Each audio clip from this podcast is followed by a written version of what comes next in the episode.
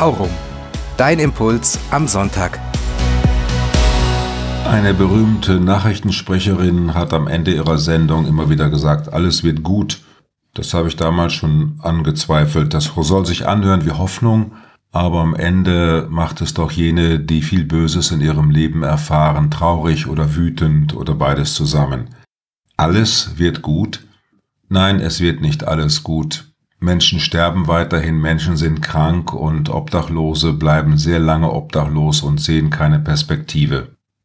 Darum gefällt mir das hier im Evangelium, da ist vom Heulen und Snähneknirschen die Rede. Und ich kenne viele Menschen, deren Leben so ist, sie fühlen sich wie in einem Feuerofen, als hätte sie da jemand reingeworfen. Ob Gott es ist, der sie da hineinwirft? Da ist von Engeln die Rede im Evangelium und dann kann ich mir denken, ja, das sind solche Boten im Leben eines Menschen, die einem Menschen zugesetzt haben und vielleicht sogar auch ihm das Letzte genommen haben, was er noch hatte, Hoffnung auf Besserung, auf ein besseres Leben, auf neue Perspektiven. Alles wird gut?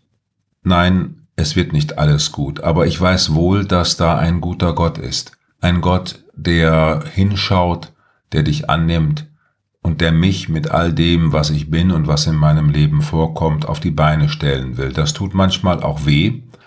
Da muss ich manchmal mir auch dann sagen, nein, das darf nicht mehr sein in meinem Leben, das muss ausgeschieden werden. Da hat er ein echtes Gerichtswort zu mir gesprochen, ein Gewissensspruch, der dann plötzlich mir sagt, das war nicht gut.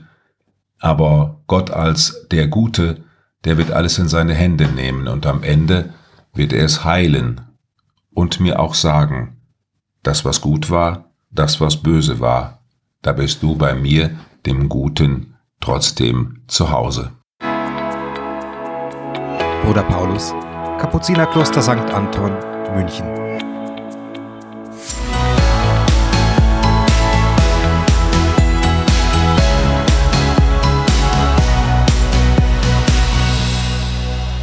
Aurum. Dein Impuls am Sonntag.